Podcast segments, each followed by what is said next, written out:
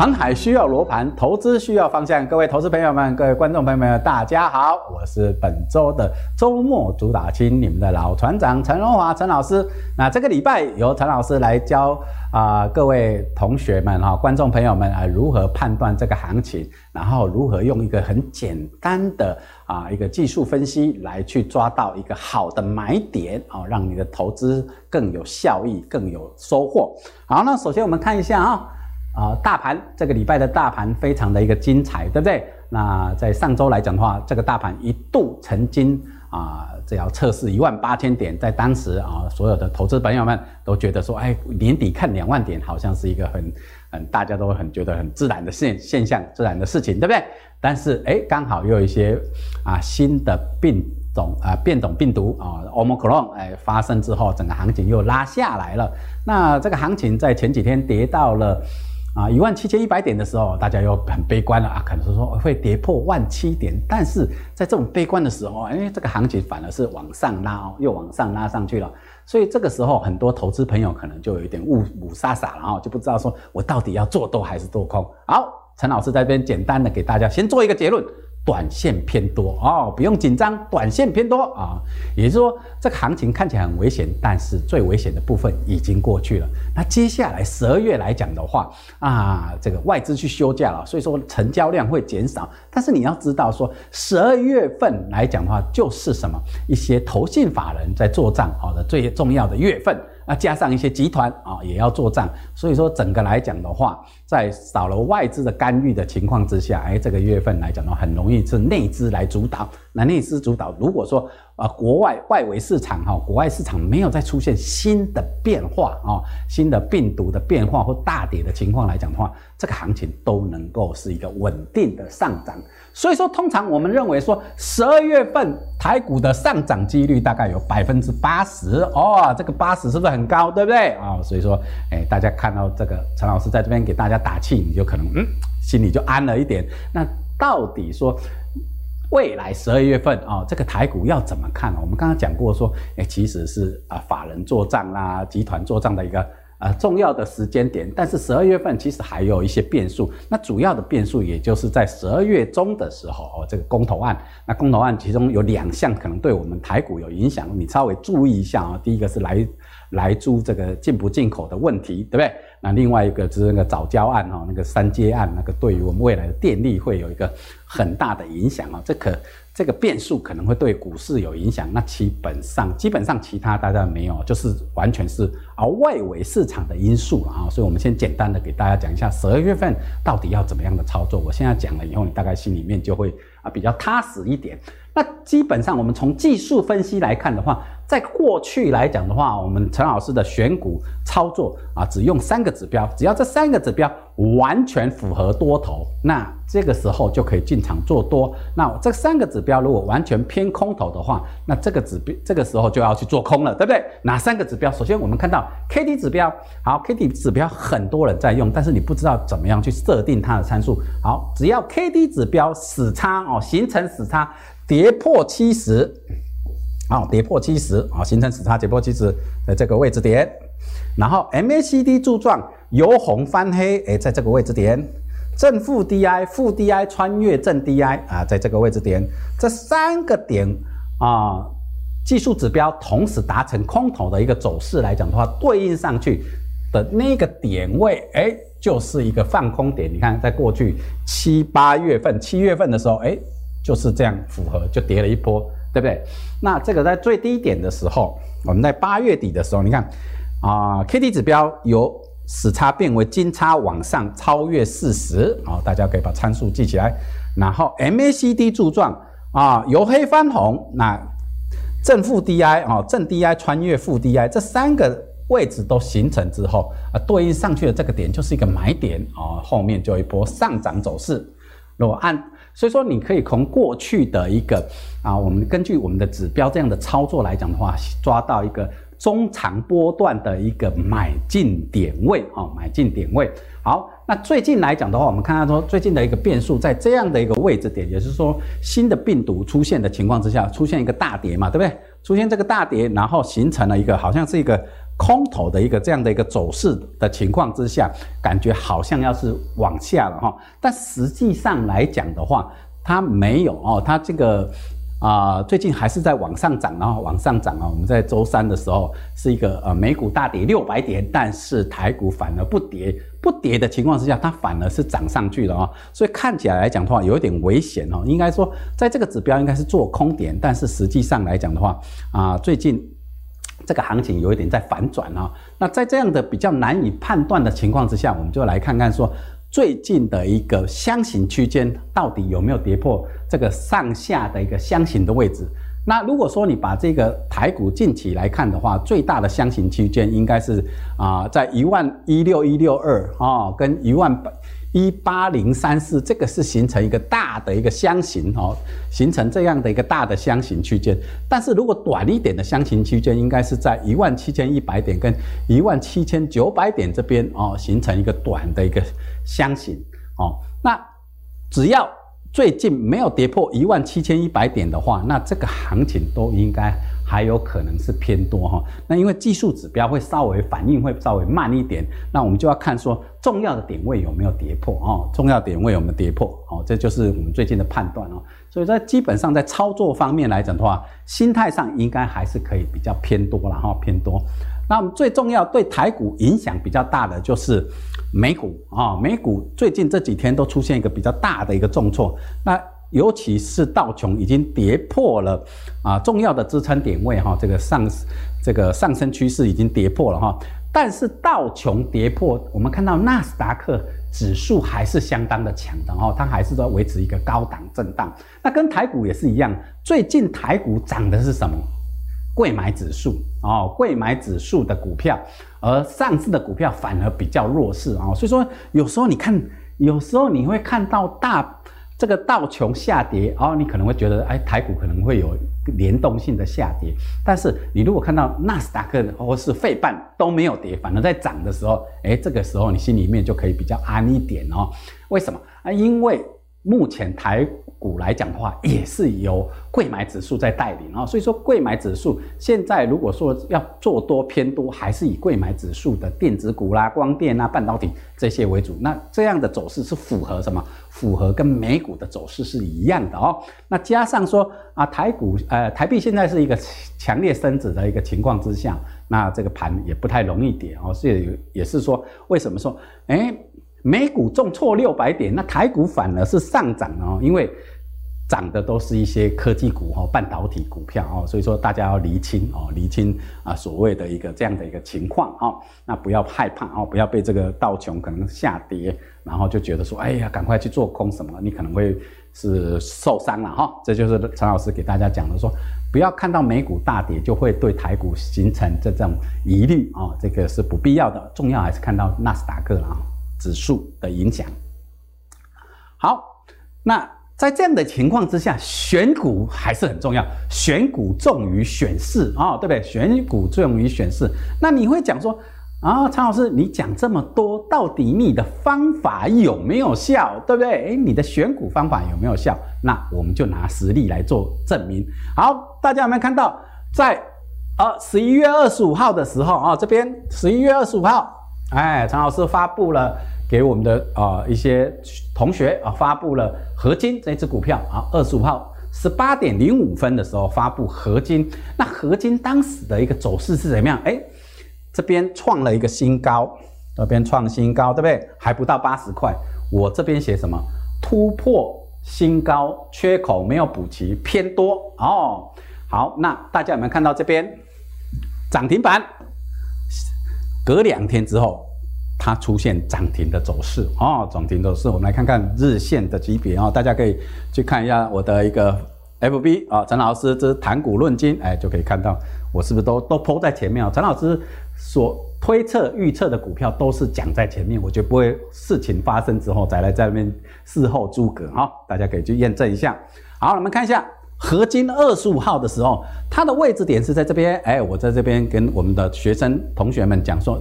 这个位置点不错，可以买进。然后后面你看到礼拜一的时候涨停，礼拜二的时候还创了一个新高，连涨了两天的一个大涨。礼拜五刚好是一个比较好的一个买进点。哦。你看，哎，这个是怎么样的？这个思维是怎么样的思维？逻辑是怎么样才会找到这么强势股？买了之后马上哈、哦，可能隔一两天或是立即就上涨的哦。我们等一下会跟大家讲哦，不用着急，先看一下哦。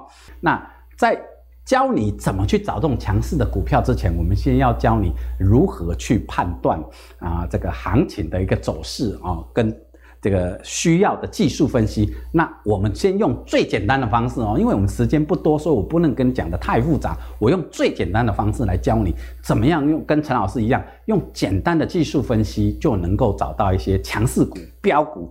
那首先，我们先看看趋势线哦，大家会觉得哇，趋势线很简单。诶，陈老师，你是不是用一个什么电脑，什么用什么软软体去写一个程式，然后啊搞得很复杂，最后找导出这种结果？不用啊、我用趋势线就可以了啊、画一条线。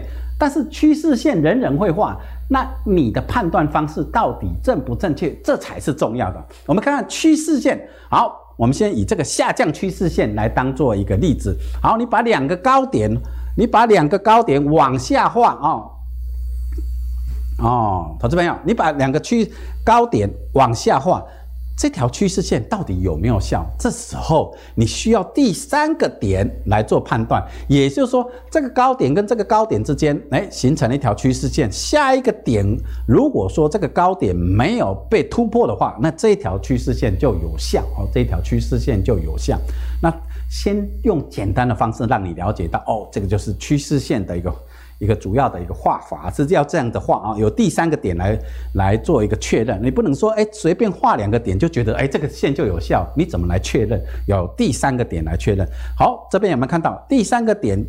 点到这个趋势线没有跌破，又下跌的时候，哎，这条趋势线有效。你看，接下来这个点我们画起来黄红色的这个点，你看后面就一波啊比较大的一个下跌幅度啊、哦，这就是一个用简单的趋势线的判断方式。那上升趋势线其实也原理也是一样哈、先有两个低点形成了一个上升趋势线，也是要有第三个点位来做一个确认。好，那我们用实例来给大家讲一下哈。好，我们以金豪科这只股票在盘中哦，我们在盘中的时候，哎，你要做短线，你要做当冲，对不对？是不是看了很多指标，让它看得眼花缭乱？不用哦，常老师教你一条趋势线就过了哦，用趋势线的方式也能够让你很简单的去做当冲。怎么做？你看开盘没多久哦，这边开盘没多久，你就可以画一条趋势线，哎，只要。画上去，只要这个行情没有跌破趋势线，都是靠近趋势线，都能够是做多做多做多。但一旦它跌破这条趋势线的时候，我们在这边有没有看到一七六点五跌破以后，这边跌破以后，它就要做空一六五到一七六。短线是不是当中是不是可以赚的，对不对？哪一个点你都能够碰到趋势线，你都能够去买；碰到趋势线，你都能够反弹。只要它一没有跌破这个趋势线，而且要有第三点的认证来确认啊，这条有效。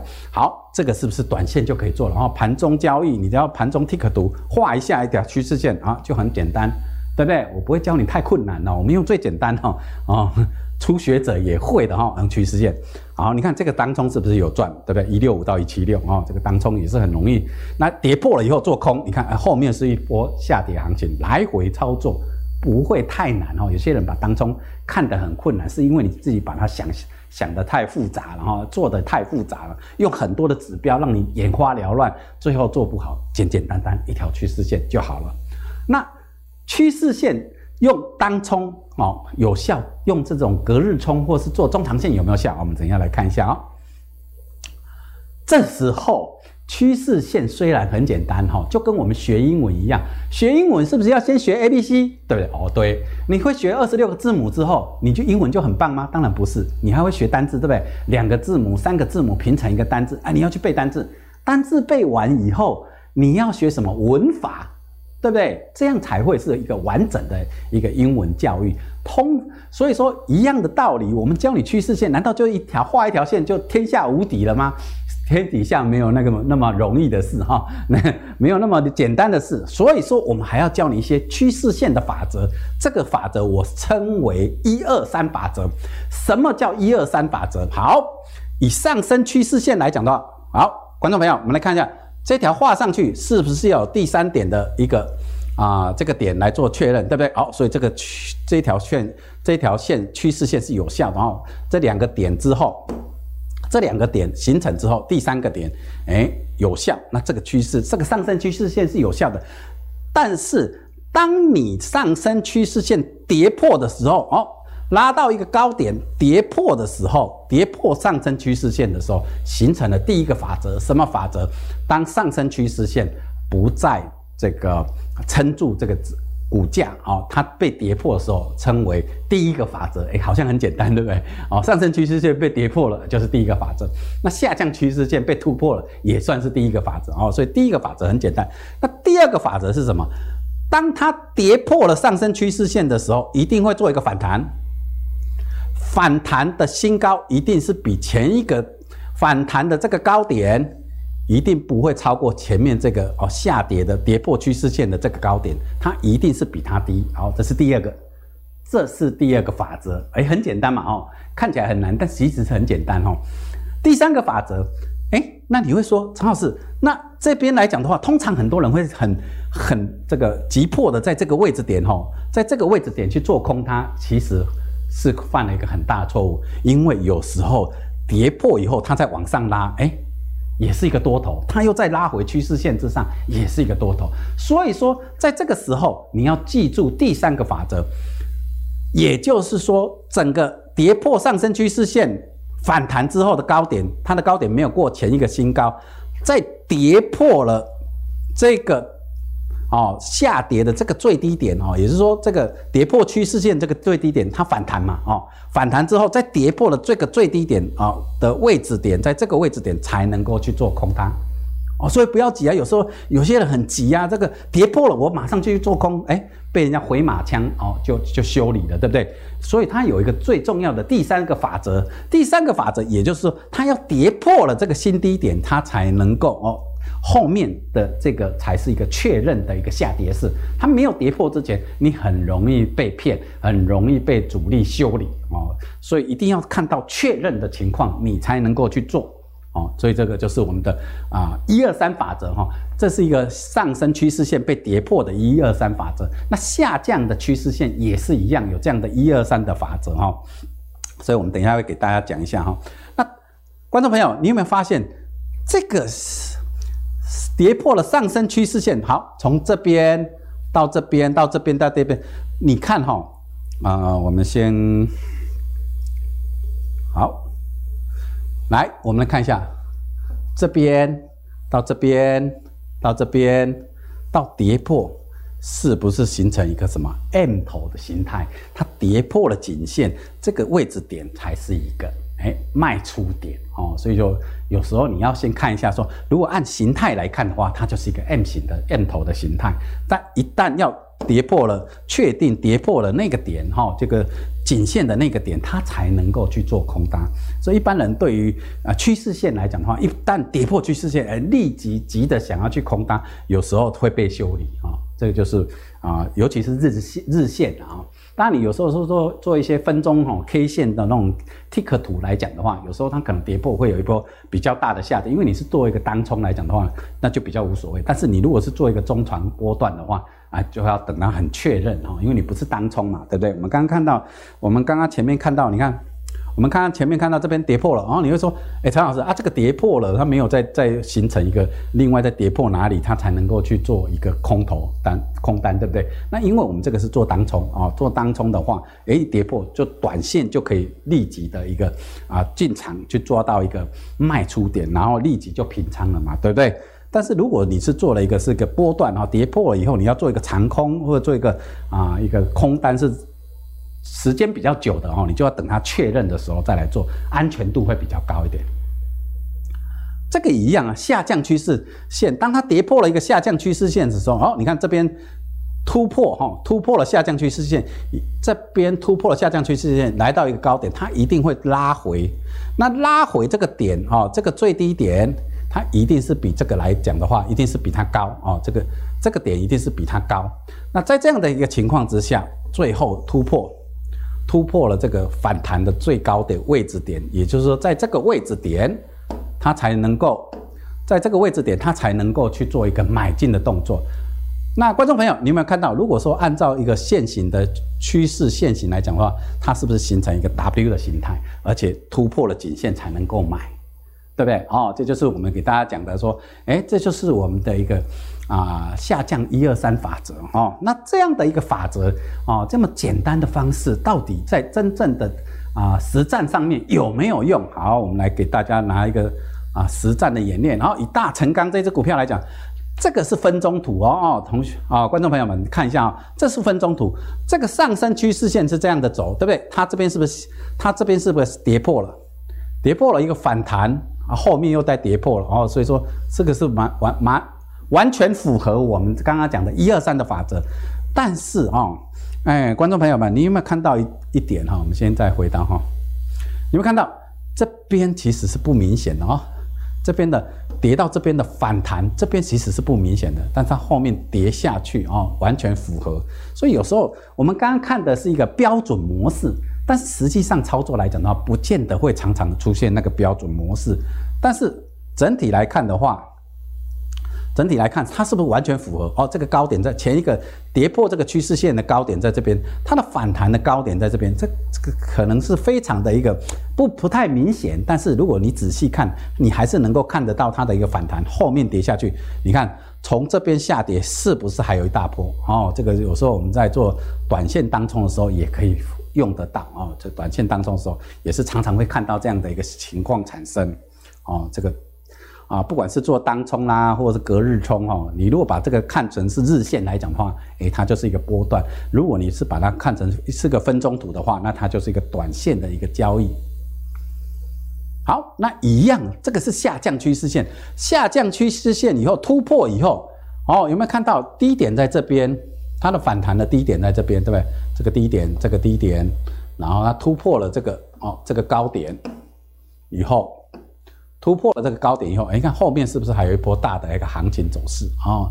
哎，这个也就是一个分钟图哈。我们在做啊单冲的时候，也可以用到这样的一个交易的方式。所以说，你要搞懂我们的一二三法则来讲的话，哎，你的操作不管是做单冲还是隔日冲还是波段。都非常的有用，尤其我们常常把它用在这个啊当冲的一个交易，因为当冲比较容易形成这样的一个走势跟图形嘛，对不对？啊，分钟图啦哈，分钟图比较容易形成这样的啊走势跟图形，所以常常可以抓到那个反反转点哈。所以说当冲也不难，然后只要说你真的看得懂它在这个图表看给你的一个指示啊，你的操作也非常的一个呃容易。好，那。整个来讲的话，我们怎么去选择强势股跟弱势股啊、哦？那站在所有的均线之上就是强势股，那月线之下就会比较偏弱。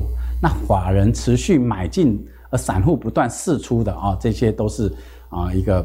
啊，强势股啊，产业龙头抗跌的都是讲强势股啊。大概你可以大概从，如果说最近的行情变动比较大的情况之下，你要去选择啊，你要怎么去选择股票？你会说，哎，陈老师，我学懂了哦，你那些一二三法则非常的简单，非常的容易，哎，我懂了。但是我怎么去选这个股票？哦，当然你要选到一些强势股，那你就可以看看说，哎，你你选的股票有没有类像陈老师讲的，哎，所有的均线哦，在所有的均线之上，那是不是法人在？持续的买进，然后是个比较抗跌的强势股哦。你看最近啊，联电就比较强了，对不对哦？联电啊，跟美光达成一个这个。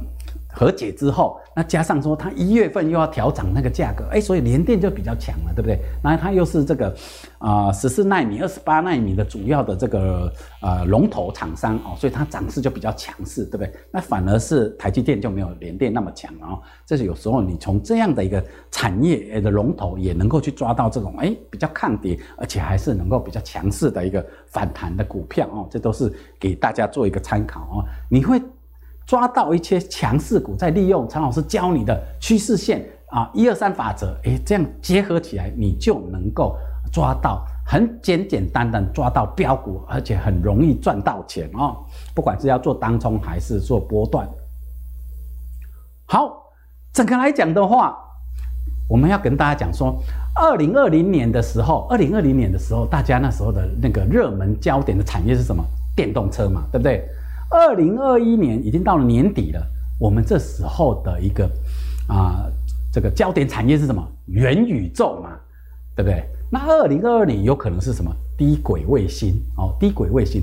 为什么元宇宙的产品？你现在说一个 VR 眼镜、AR 眼镜这种哦，这个头盔来讲的话，哎，可能你做得出来，但是你有没有相对的那些软体或是环境？重重点是你要有那个嗯虚虚拟的环境的营造，那个比较难嘛。现在脸书才刚开始要做啊，什么时候会做好很难说。所以人家说元宇宙的产品，元宇宙的产品要十年以后才会这个流行嘛。啊，所以现在。像你看这个最新的微盛啊、微刚啊、微风，这些都是怎么样？它都是一个概念而已啊，都是炒一个本梦比而已啊。所以说，哎，炒得很厉害，对不对？但那产品什么时候真正哎来上市？那还要很久的时候。但是你说低轨卫星为什么非常重要？因为电动车的导航需要低轨卫星啊的那个引这个所谓的一个引导嘛。你说，哎，我们有什么五 G 啊，对不对？五 G 这个基地台也可以啊。那你说山上有没有那个山上啊？这个有没有这个五 G 的台基地台？没有人会建到那里啊。所以说，有些车子如果开到山里面，是不是比较容易？如果说你用自动导航到那边就没有办法导航。所以为了弥补这个现象来讲的话。啊，当然要发展低轨卫星了。虽然今天哦，十二月一号哦，这个马斯克这个给他们的一个员工写了一封信，说，哎，他们可能觉得，如果他们的引擎那个啊。新建的那个引擎哈，猛禽的那个火箭的引擎，如果做不好的话，可能破产，哎，造成低轨卫星啊，我们的台湾的这些相关产业的低轨卫星哎受到影响哦。今天很多股票一开盘就开低，但是盘中都拉上来了。那其实你要了解马斯克这个人哈，有时候他就喜欢这种。创创造话题，那有时候会讲一些啊、呃，让这个媒体来关注他。那基本上来讲的话啊，他这个低轨卫星，他的一个投入那么大的心血，他怎么可能会让他就是说，哎，玩玩这个全部这个。这个打水漂嘛，对不对？所以他虽然讲说，哎，可能如果我们引擎做不好，它可能会破产，哎，可能这个行情震荡一下。所以你看它盘中很多相关的低轨卫星的股票跌停板，那后面你看像这个，你看像从同心电今天哦，升达科今天跌停板，但是尾盘又拉上来了，对不对？那同心电今天也是跌很深，尾盘也拉上来了，所以这种。很多按照如果说按照它可能会破产的话，这些股票全部都应该要破要跌停板，但是今天没有，都是跌停之后往上拉。所以说，诶有时候马克这个马克思的话哈，这个有时候只是夸张了一点哦。所以说啊，这个市场的反应可能会稍微紧张了一下，但随之而后可能又会啊又会恢复到正常了啊。那低轨卫星来讲的话，为什么说？啊，未来的就算是呃马马斯克他没有那个马斯克他没有继续要做啊，但是其他的这个啊、产业啊，其他的这个也会有人去做了啊，因为这个是未来的发展趋势。那观众朋友，你们知道吗？整个来讲的话，PC 产业。PC 产业跟笔电产业加起来，PC 就是我们桌上型的那个 PC 产 PC 电脑，跟这个笔电来讲的话，一年只有两千亿美元的这样的产业值。手机有四千亿，哦，是手机一年有四千亿的产值。那半导体哦，半导体不得了了，对不对？半导体产业的话，一年有五千三百亿，哦，五千三百亿。但是你知道低轨卫星？一年有多少的一个产值吗？四兆美元。所以你把 PC、笔电、手机，再加上我们的半导体哦，你说台积电哦，那么大的那个产业有五千三百亿，这三个加起来都还不还不到低轨卫星的一半哦，都还不到一半。所以说低轨卫星是未来的一个明星产业，而且低轨卫星对我们的一个影响性，可能三到五年之内哦，一定就会实现哦，因为。整个来讲的话，未来电动车它的导航还是要什么？还是要靠低轨卫星。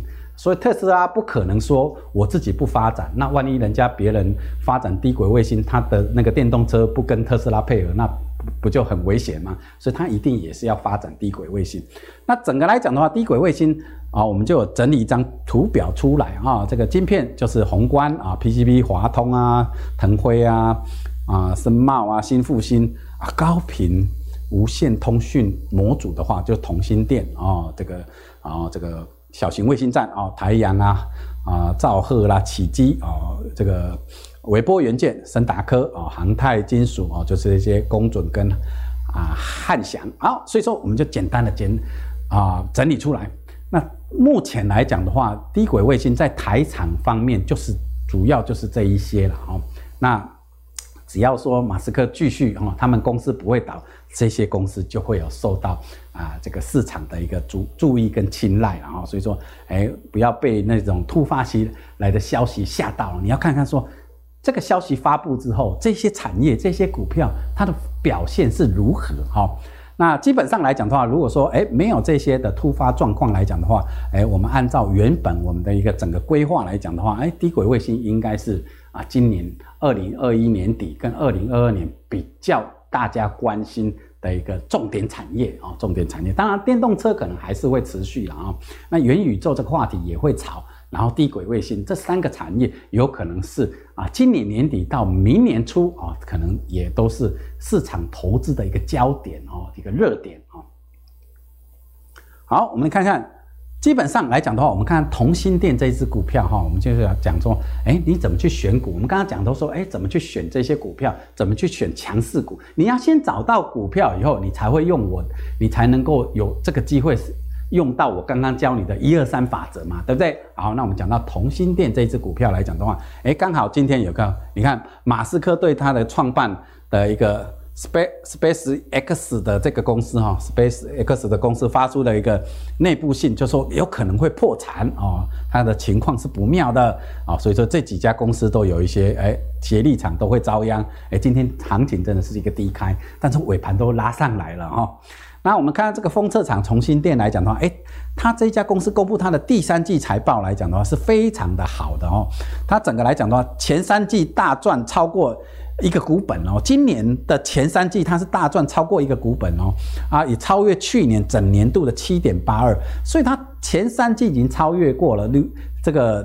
整个一个股本也超过去年的整年度的营收跟 EPS，那再把第四季加上去的话，所以这支股票应该还是啊，这个基本面是看好的哈，未未来是看好的。那在这样的情况之下，你当你选到这个哦，你先选到一个产业不错的，那你选到这只股票可能也不错，这时候你就要来看看说，诶，到底是谁在？买这家公司哦，在买这家公司的股票哦，这来是谁在买？这时候你先看一下他们的一个董监跟这个外资的持股。好，我们看到，其实如果从这边来看的话，哎，外资从啊这个五月的时候，它的持股只有二十五点三趴而已，一直到我们的一个十月，它已经从二十五点三趴提升到三十三点七趴。啊，所以说整个看起来来讲的话，你看股价涨，我从五月的时候啊一百八十三块涨到十一月的话三百零六块啊，最近还在飙了啊，最近高点还有在增，在在这个走高的情况之下，你看基本上都是外资，哦，都是外资买，外资从啊持有比例从二十五点三一直增加到三十三点七，那你看董监事，董监就很奇怪了啊。你看，他董监事持股从十一点九一直减少到十一点五啊，所以董董监事反而是在逢高卖股票啊，但无所谓，这个行情是靠外资在推的嘛，对不对？好，那我教大家一个简单的判断方式，你看哦，外资持股加上董监持股，如果两两者加起来超过百分之五十是最好的，五十到七十之间是最好，但是靠近百分之五十也不错。那你看外资持股三十三点七。这个董监持股十一点五，这加起来大概四十四、四十五点二，好，四十五点二，虽然不到百分之五十，但是呢，诶，它已经怎么样？它也超也接近百分之五十，算是不错了啊。这个筹码算是蛮稳定的啊。所以说看起来来讲的话，如果说诶，你看同心电这只股票的话，完全要看外资，外资有没有大卖？外资没大卖的话，那还 OK，对不对？因为筹码都是外资在锁定的哦。好。这时候你来看看整个月份来讲的话，同心电到底谁在买，谁在卖？我们刚刚看到外资有没有？这边都是外资在买的，有没有？全部都是外资在买。所以重要这只股票，如果你要做一只股票，你现在看谁在买这只股票啊？都是外资在买。那外资有没有在卖？这个做这个很重要了，对不对啊？那谁在卖？好，我们看看我框起来，凯基台北、富邦台北。我们知道凯基台北、富邦台北都是什么？隔日冲啊，或者是一个做个比较短线的哦，这个券商都在这里，所以你会发现说，长线是外资在买，短线都是这一些啊，我们看的这个像凯基台北啊、富邦台北这种当冲的大户在做啊，就你就了解说，哎，这个筹码是谁在掌控啊，稳不稳定？当然你就发现说，哎，这个凯基台北它既然能够十月。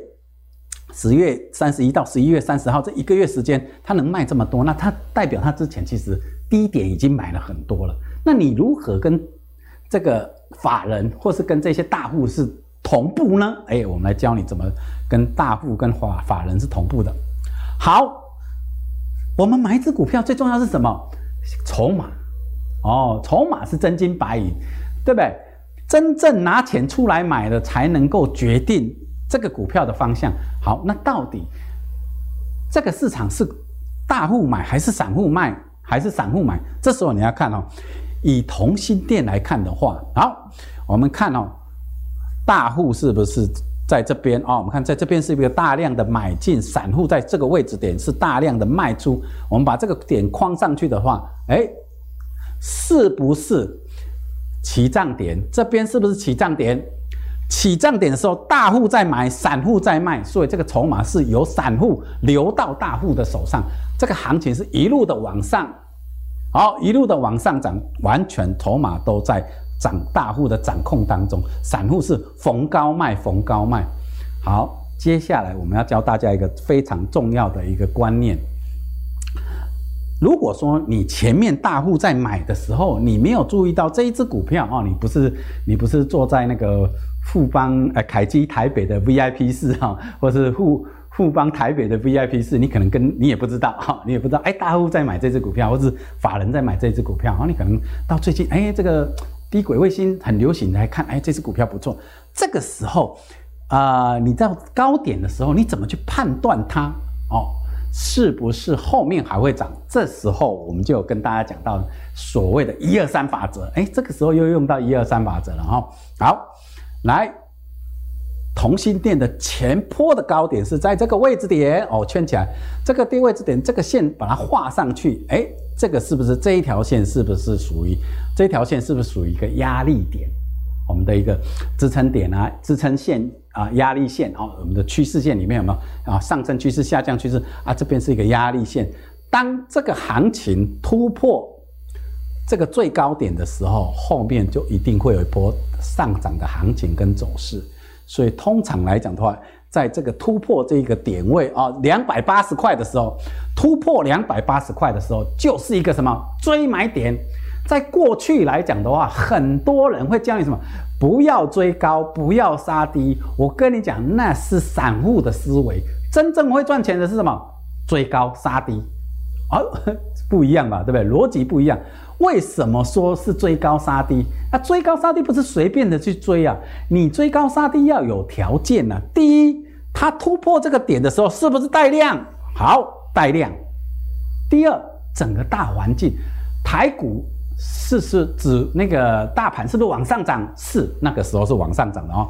要攻要攻一万八千点的那个那一波嘛，哈，要攻一万八千点那一波，大环境是不是好的？是不是往上涨？台股是不是往上涨？是，有没有带量？有。那这个时候法人有没有在买？有。那这个时候当然是突破就要追高啦。好，突破两百八，涨到哪里？三百二，四十块，不用在那边买股票那边等，或买了被套，突破买进四十块，短短几天，两百八涨到三百二，很简单吧？又很方便，又很这个有效，对不对？好，那我们再来看一下啊，哦，这边最近因为哦，我们刚才讲到那个消息哦，这个马斯克可能什么要破产啊，那些啊很多的消息面影响，它是不是又拉下来了？拉下来有没有破两百八？今天那种利空消息，它两百八也没破，尾盘是不是拉上去？是不是我们所讲的一二三法则突破？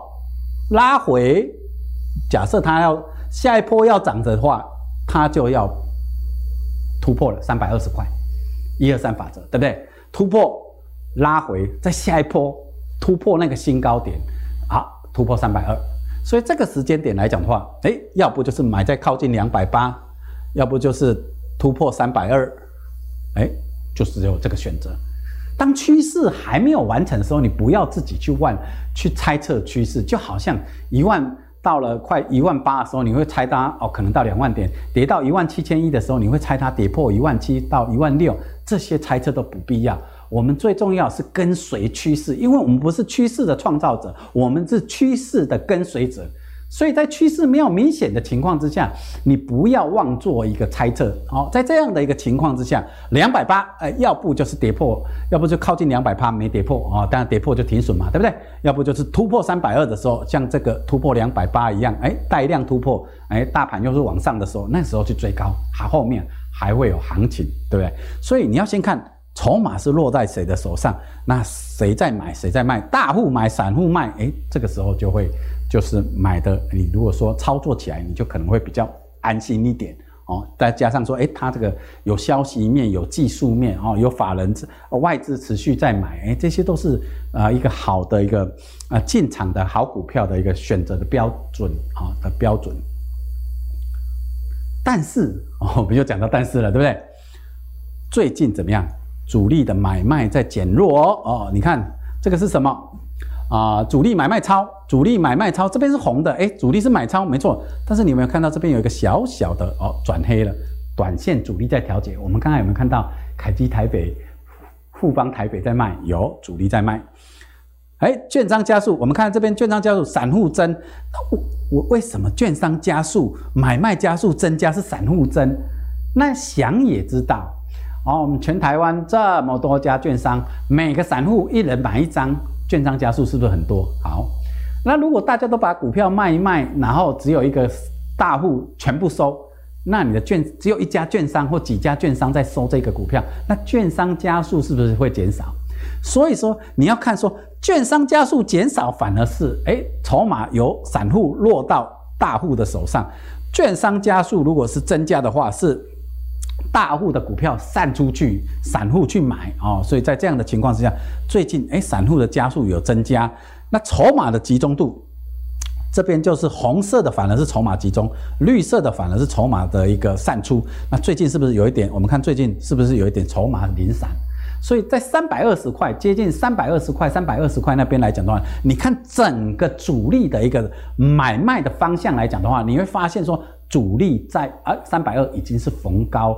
有压力，主力在做卖出的一个动作了哦，啊，所以说啊，这样来讲的话，你就会不会去追高嘛？你至少要等它拉回，像哎，今天一些利空消息达到两百八十几没有破，哎，那个就是一个好的长点嘛。那你靠近三百二的时候，哎，主力在卖，散户在买，那就有问题了，对不对？好，那今这个就是今天陈老师给大家做一个啊、分享啊、我们怎么如何去挑选股票，如何利用趋势线，如何利用啊、什么叫做一二三法则，最后你怎么利用，怎么去选股，怎么去挑股票啊、然后如果怎么搭配它的基本面、筹码面，再结合陈老师教你的一二三法则，完整的把它包装起来。你就能够找到标股，你就能够买到这种啊一买就涨啊，而且买了很强势的股票啊，这就是啊这个礼拜陈老师要跟大家啊分享的一个啊交易的一个重点，还有我们的一个行情的判断啊。今天啊陈老师就在这边啊简单为我们的这个观众朋友、投资朋友做这么详细的解说啊，谢谢大家的支持，谢谢。